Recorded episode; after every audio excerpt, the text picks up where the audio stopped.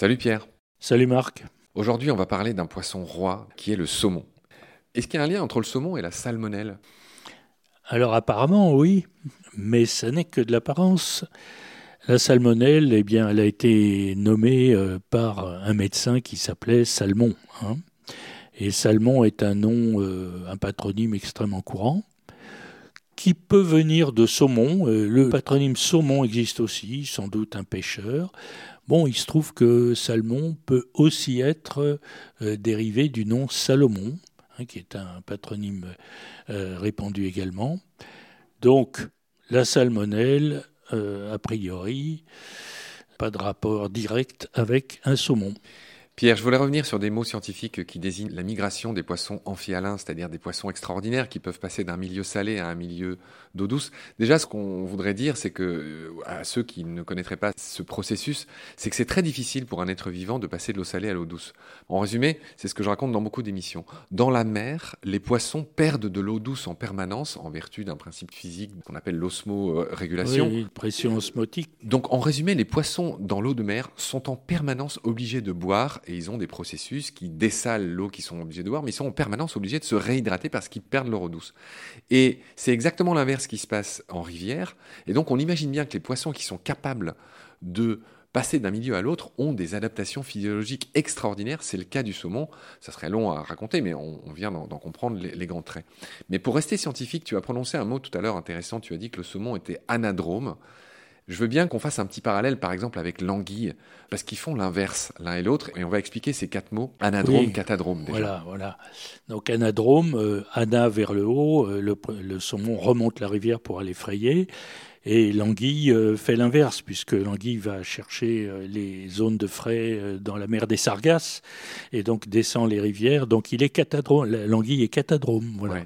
Et c'est un et, gros mot. Et alors là, les mots correspondants, c'est là où se fait la- l'enfantement, c'est-à-dire tokos en grec, l'enfantement, c'est-à-dire la ponte des œufs.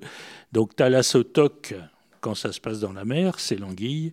Et potamotoc, quand ça se passe dans la rivière, c'est le saumon. Voilà les quatre mots. Thalasso, on reconnaît la mer. Potamo, on reconnaît le fleuve. Le fleuve, de l'hippopotame, Exact. Par exemple. Donc voilà, on a fait ce parallèle entre le saumon et l'anguille, leurs migrations qui sont euh, bah, opposées. Hmm. D'accord. Pierre, euh, le saumon est souvent associé à la couleur rose. Alors on sait que dans ces infâmes élevages, ils leur donnent des compléments alimentaires pour que leur chair soit d'autant plus rose. Ah ça, euh, oui, c'est pas la meilleure part.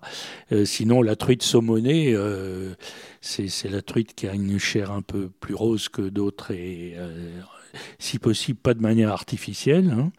Les lecteurs du Figaro adorent les pages saumon, bien sûr, qui sont les pages économiques euh, depuis toujours. Et puis alors, il y a la saumonette. Quand on achète de la saumonette à la poissonnerie, en fait, Ça, c'est une autre catastrophe. oui, C'est du requin. c'est du requin, c'est de la roussette en général, dont la chair en effet est rose comme le saumon.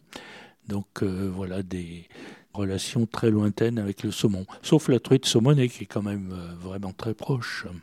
Ouais. On fera un épisode sur la truite. Il y a Oui. une truite arc-en-ciel. Il y a beaucoup de couleurs chez les salmonidés. Oui, oui, et de taches. On D'accord. verra d'ailleurs que on verra le nom de la truite qui est lié à la notion de tache. Très bien, Pierre. Je voudrais dire un mot sur la salmoniculture. hein. C'est une immense industrie. Euh, moi, j'ai vécu six ans au Chili et il se trouve que le Chili, c'est le deuxième pays producteur du monde. Avec des capitaux norvégiens, qui est le premier producteur du monde. Le premier producteur de saumon du monde, c'est la Norvège, D'accord. il y a- où il y a ces espèces de salmoniculture. Là, les... Dans des grands ronds là dans la mer. C'est ça. Il faut savoir que c'est très dommageable pour l'environnement, la salmoniculture. J'en j'en ai Mm. pris conscience au Chili.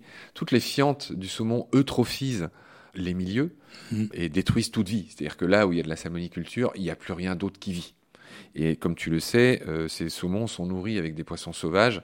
Et on sait qu'il faut 10 kilos de poissons sauvages pour faire un kilo de saumon. Eh oui, c'est des paradoxes infinis. Donc j'ai dit que le premier producteur du monde, c'était la Norvège. Je suis pas sûr d'avoir les chiffres exacts, euh, je- donc je préfère ne pas les dire. Donc euh, un, Norvège, deux, Chili, trois, Royaume-Uni quand même. Il y a beaucoup, ben, on- le fameux saumon d'Écosse. hein. Hein, oui. Quand tu vas au supermarché, on voit des saumons Oui, d'Écosse ou d'Irlande. Mm. Il y a le Canada euh, ensuite et les îles Féroé, mais loin derrière. Les îles Féroé qui sont, euh, comme tu le sais, un territoire autonome euh, danois. Mm. Est-ce que toi tu voulais dire d'autres choses, Pierre?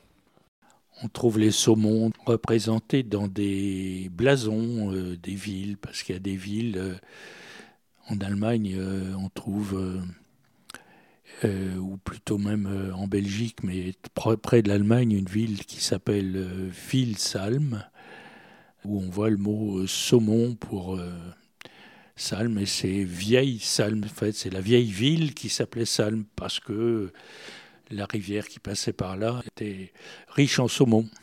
Oui.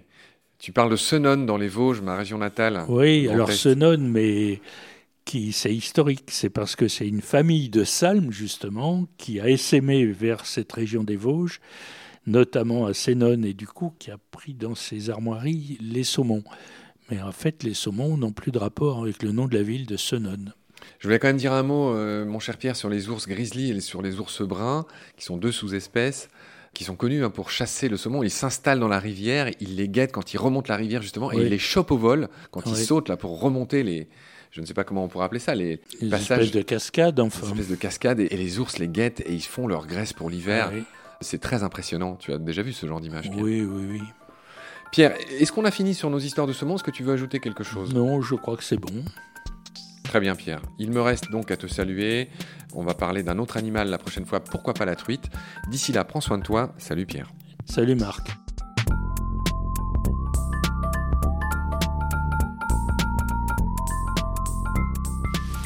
I've seen things you people wouldn't believe.